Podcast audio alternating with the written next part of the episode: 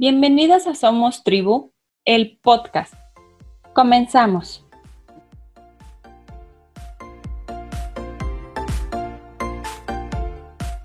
Hola, hola. Hoy nos acompaña Bernardo González, curador, investigador y educador.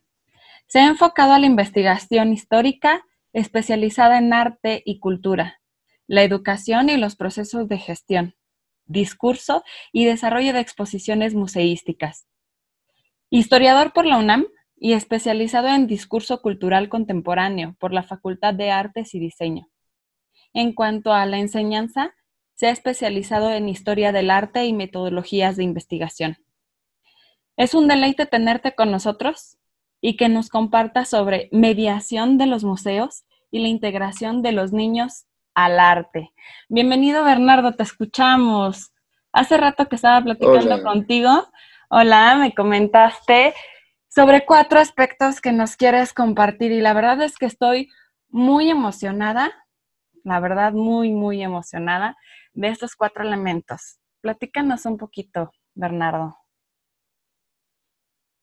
Bueno, sí, este, gracias por la invitación, Claudia. Gracias por esta, esta oportunidad de estar aquí en tu programa, en este pues gran, gran proyecto que tienes, ¿no? Para acercar la cultura y un montón de cosas de la familia, a, la paternidad, a la maternidad, al fin de cuentas a tener soluciones, ¿no?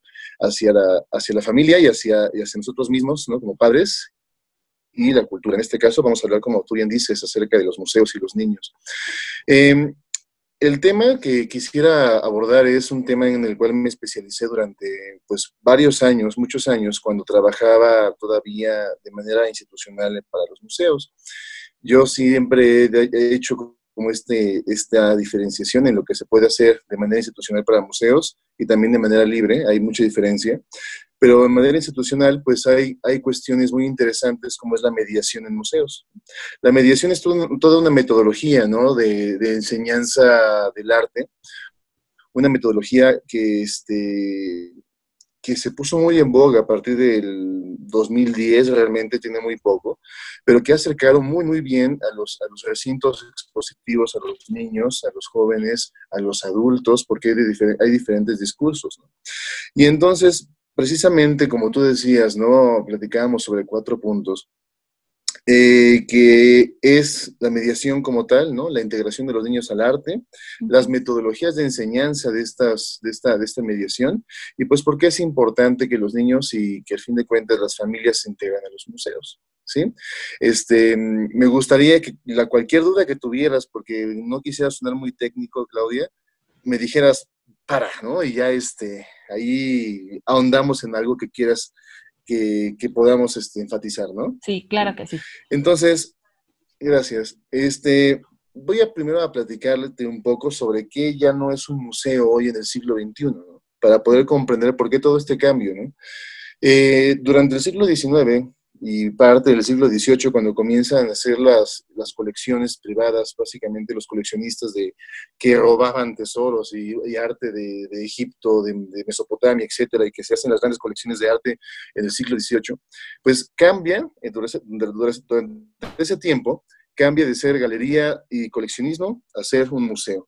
Y ese museo, pues, era un lugar de culto en donde realmente, pues, el término curador, el término vinculación, el término este, integración hacia la sociedad era nulo, ¿no? O sea, el siglo XIX los museos comienzan siendo élite, solamente la gente que podía entrar ahí con dinero, con pues prácticamente este, pues cuestiones eh, raciales, cuestiones políticas, económicas, financieras, todo era, eran los museos en esos tiempos.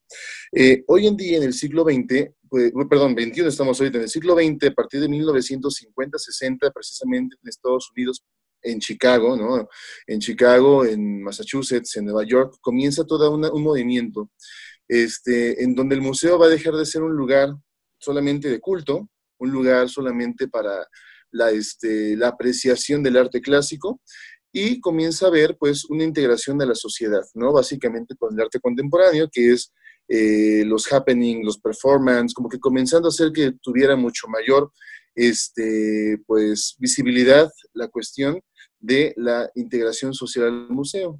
Eso fue el gran cambio que se hace en el siglo XX. Y hoy en el XXI en el siglo XXI, precisamente como te comentaba, de los, 2010, 2005, que es un poco antes, pues se comenzó a hacer experimentos que tuvieron mucho éxito en los museos del mundo y también en México, por supuesto, que fue la integración de los espacios de inmersión, espacios de inmersión, ¿sí? Y integrar, perdón, integrar una, este, un nuevo eh, departamento en los museos, que fue el Departamento de Servicios Educativos o de Comunicación Educativa. ¿sí? Entonces, era al fin de cuentas eh, integrar a los niños a los museos. Y cuando digo esto, eh, no, son, no, no, significa crear museos para niños, que eso también fue muy en boga en los años 70 y 80. Ajá, crear, papalote. No voy a decir... Exacto, ¿sí? Museos, más que nada de carácter científico, ¿no? Con este, pues, que fueran, eh, eh, ya sabes, ¿no? Que tocaran y que aprendieran, ¿no? Digo, no voy a decir el eslogan completo, ¿no? Que tocaran y que aprendieran, ¿no? Pero, este, pero entonces, más que eso, más que un museo dedicado a los niños, que los niños que estuvieron expulsados por una cultura muy adulta, de, de, percibir y de observar y de aprender con H, ¿no? En medio, y de sentir el arte este, el arte como tal, ¿sí? Pues que se metieran ahora sí a los museos eh, convencionales, ¿no? ¿Por qué digo esto? Los niños aprenden muchísimo en los, en los museos para niños, pero los servicios educativos y la comunicación educativa de los museos de hoy en día es precisamente que el discurso del arte clásico, renacentista, barroco, el arte contemporáneo, ahora se vincule hacia los niños y hacia, y hacia un público mucho más infantil, ¿no? Entonces, eso es el gran cambio, el gran cambio que se hace en el siglo XXI. Eh, integrar a, los espacios eh, y recintos expositivos que históricamente fueron para, además de una clase alta, fueron para, este, pues, para adultos, ¿no? Integrarlo a los niños, ¿no? Entonces, sí. Entonces, en el siglo XX, eh, precisamente en Estados Unidos surge esta metodología que se llama la mediación. La mediación es un proceso en donde ya no existe la forma o, la persona llamada guía. casi siempre hemos ido a museo y nos hemos encontrado con guías de museos. Sí. Personas que hacen monografías, ¿no? De, de las piezas y que te platican y te platican, ¿no? Entonces, a partir de una integración de metodologías de la enseñanza, metodologías de aprendizaje, de la psicología contemporánea, este, principalmente, tú sabes, la psicología de Vygotsky, ¿no? Un poco más social, de la integración también de los canales de aprendizaje con, con Gardner, ¿no? Pues se comienza a hacer toda una metodología para que los niños ya aprendan no de guías, sino que aprendan de mediadores entre el arte y ellos. ¿No?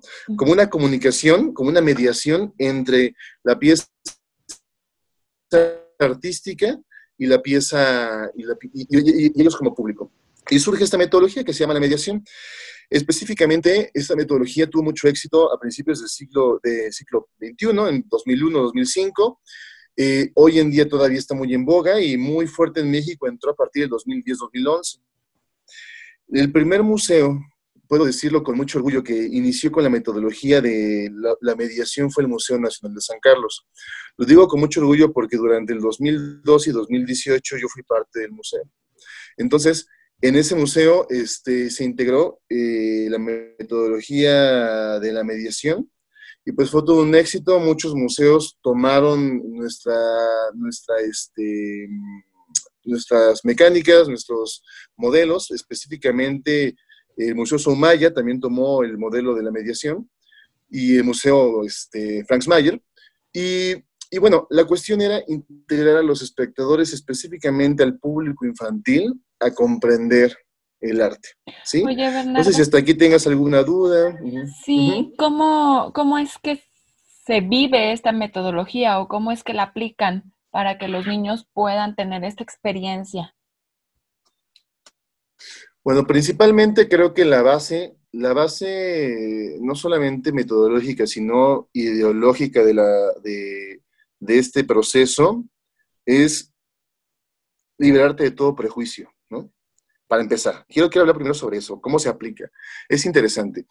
Fíjate, yo en mis experiencias como mediador y como capacitador de mediación, eh, yo encontré todo público infantil, como no tienes idea, público que venía de estratos sociales altos y que quizá tenía un conocimiento un poco más, no, no mayor, pero sí más familiarizado con ciertos temas, ¿no? Otras personas que quizá eran muy humildes y era la primera vez que iban a un museo. Este, una vez me tocó darle una visita a un grupo de niños japoneses que no hablaban español ni tampoco inglés y que había entonces todo un, un, un, este, un, engranaje comunicativo para poder decirle a su maestra que hablaba inglés, yo le hablaba inglés, pues decirle a su maestra este, lo que lo que yo le, este, le, tenía que decir, ¿no? Y preguntar a los niños, ellos hablaban en japonés y era algo rarísimo. ¿Y por qué digo esto? La primera cuestión para ser mediador y para poder comenzar a, a este... Y eso es muy importante porque también de la mediación aprendemos los papás, ¿eh?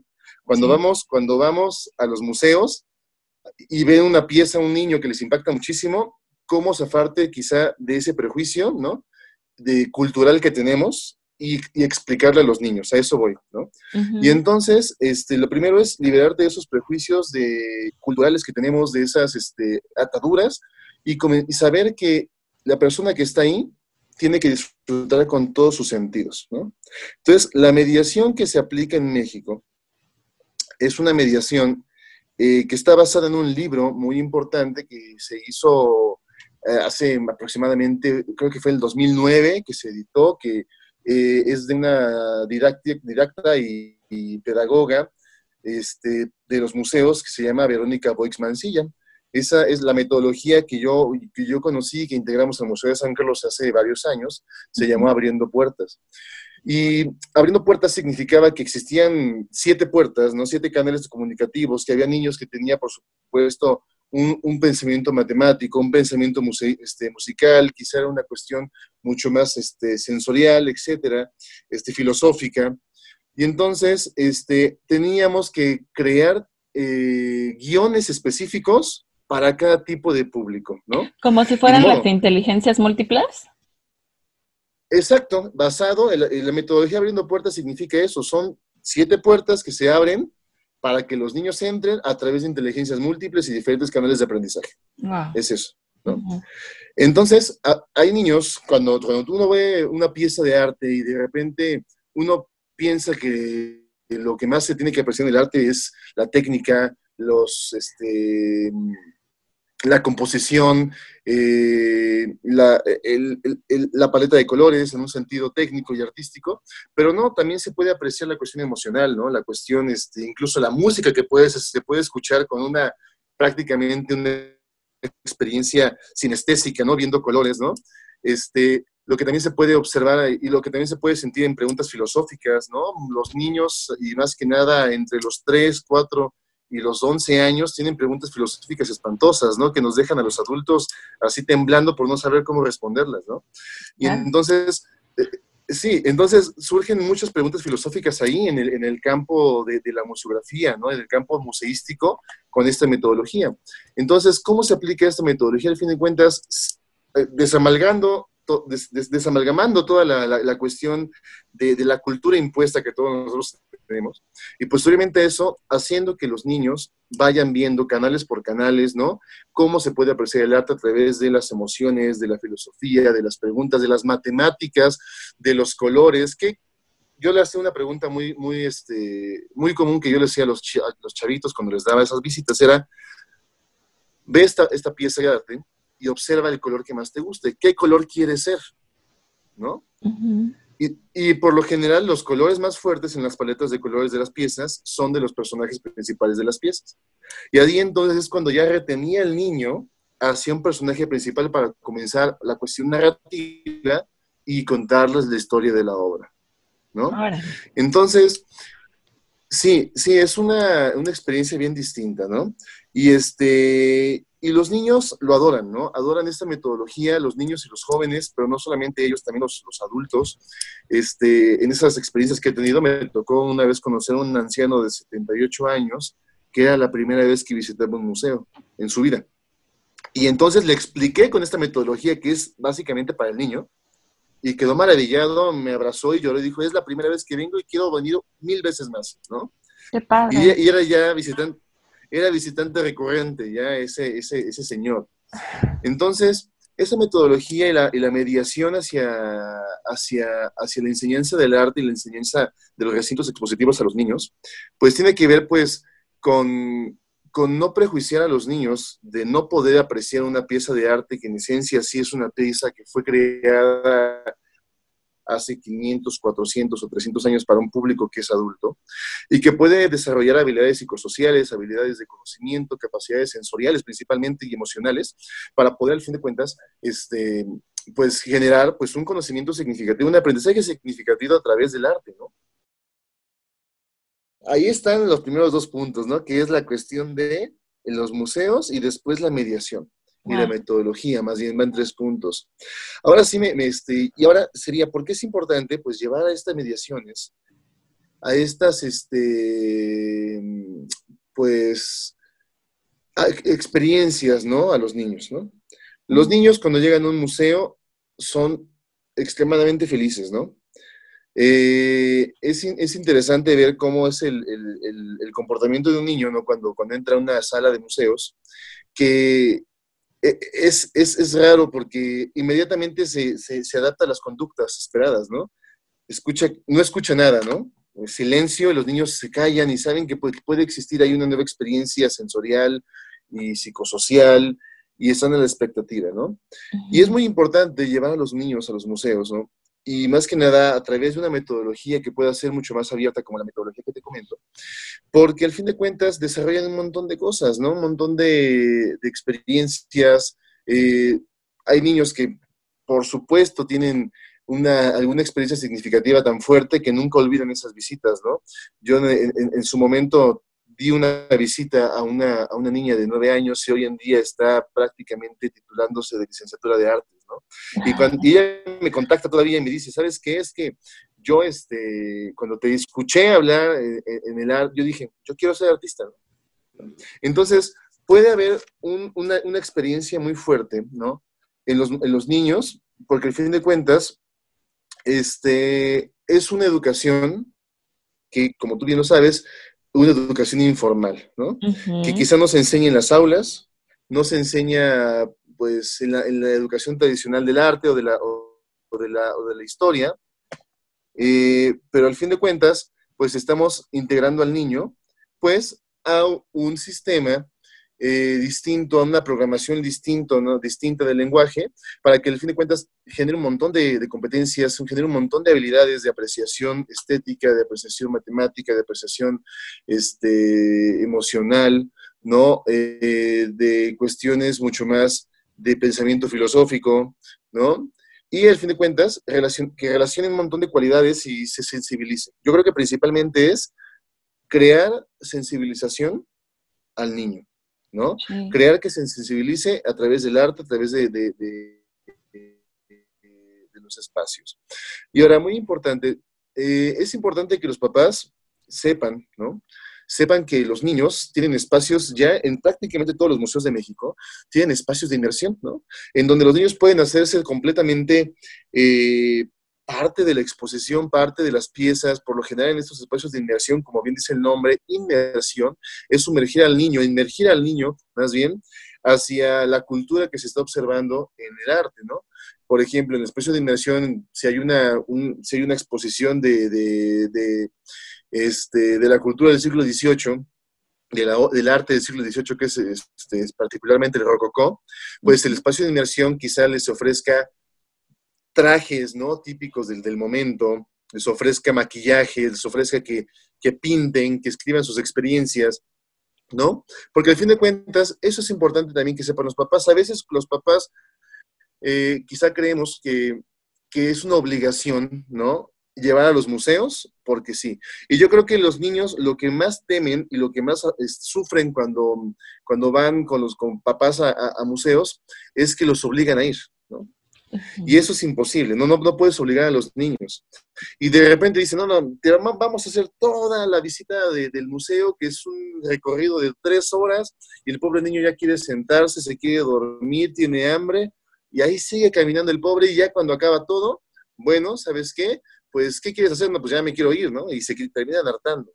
Entonces, yo recomendaría totalmente que los papás realmente aprovecharan los servicios educativos, aprovecharan los espacios de inmersión y las metodologías de, mediación.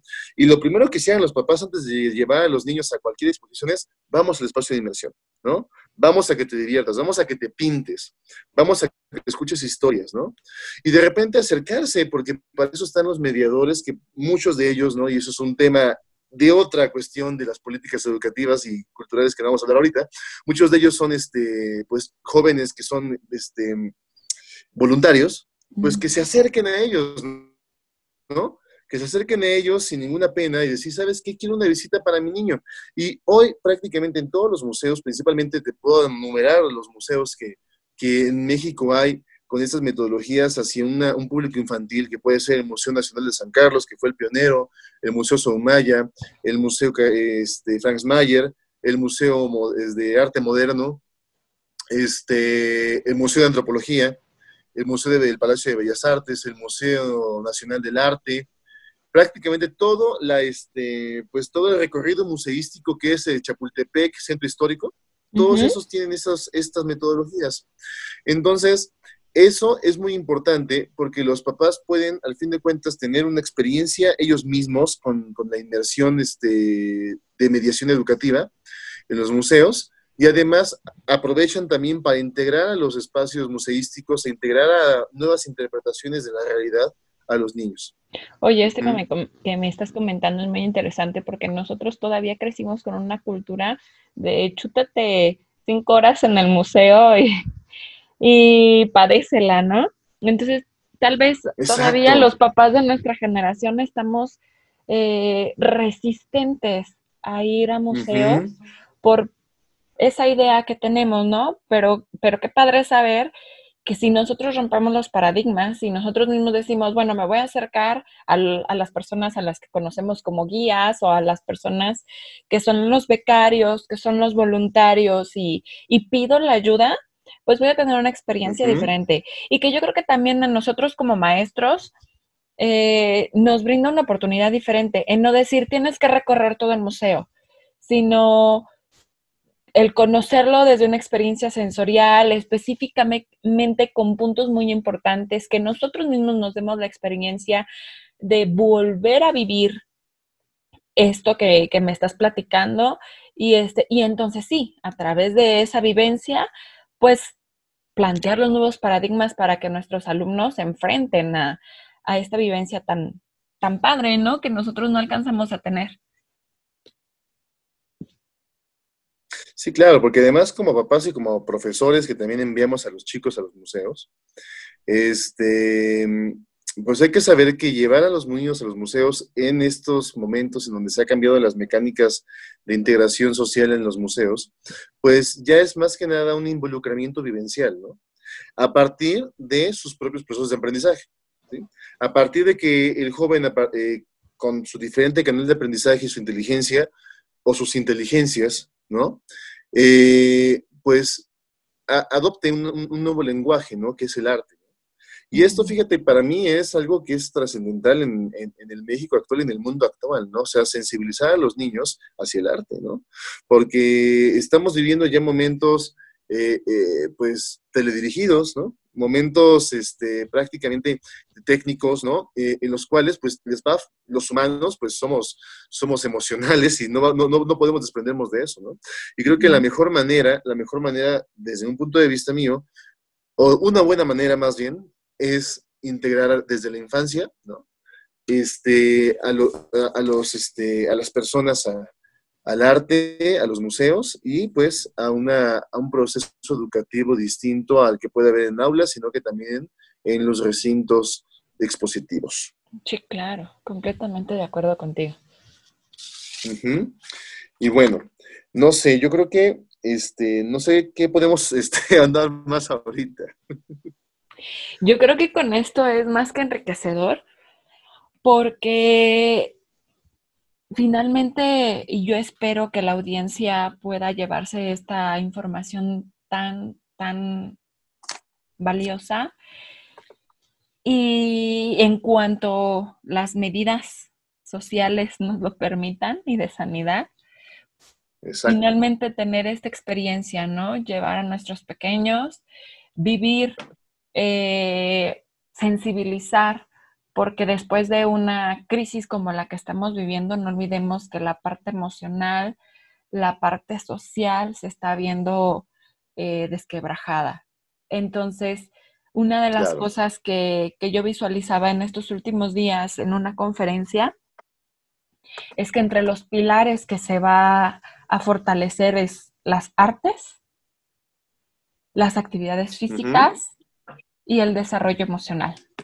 Entonces, pues es una gran oportunidad la que los museos puedan ofrecer para que retomemos estos tres pilares y entonces sí, como, como sociedad no volvamos a ser la sociedad que estábamos siendo, ¿no?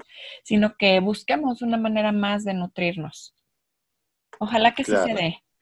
Bueno, Bernardo, me gustaría que nos compartieras tus redes sociales. ¿Dónde te pueden encontrar los papás? ¿Dónde pueden dirigirse contigo si quieren leer tus recomendaciones? Yo sé que tú pones mucho tus pensamientos, tus análisis sociales. Eh, sobre todo en estos tiempos he leído bastante de lo que tú vas escribiendo y la verdad es que es es este reflexivo leerlo, sí, sí te da así como, ah, caray, sí es cierto, ¿no? Muchas veces pensamos esto y no, no nos atrevemos a ponerlo tal cual en palabras y pues Bernardo nos traduce. Entonces, ¿dónde te pueden encontrar, Bernardo?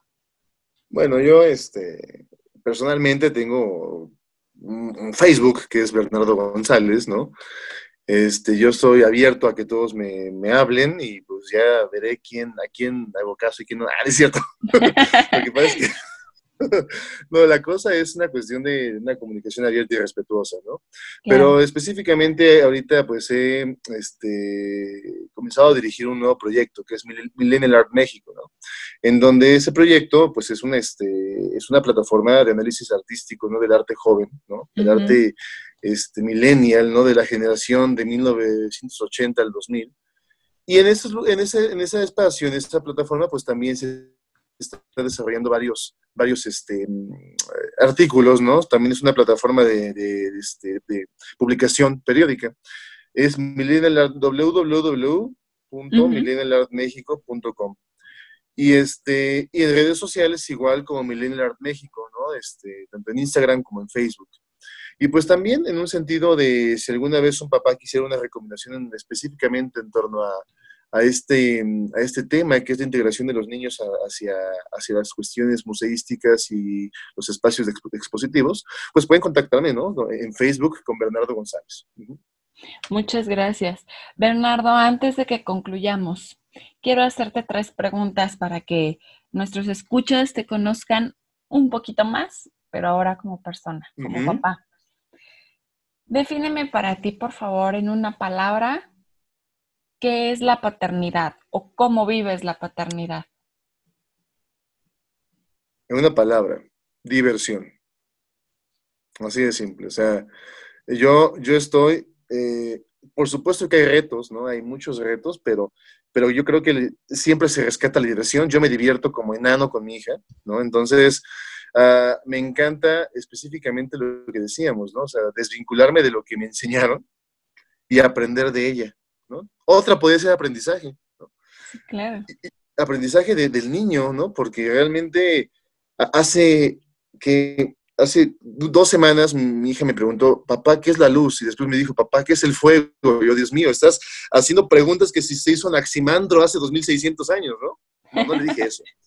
Pero, este, pero sí lo pensé, ¿no? Entonces dije, pueden ser dos cosas. Primero, diversión y la segunda, aprendizaje. Sí, claro. Ya te imaginé dando, dándole cátedra a tu hija, sacándola Después, ahorita, ahorita la que me da cátedra es ella, ¿no? O sea, más bien.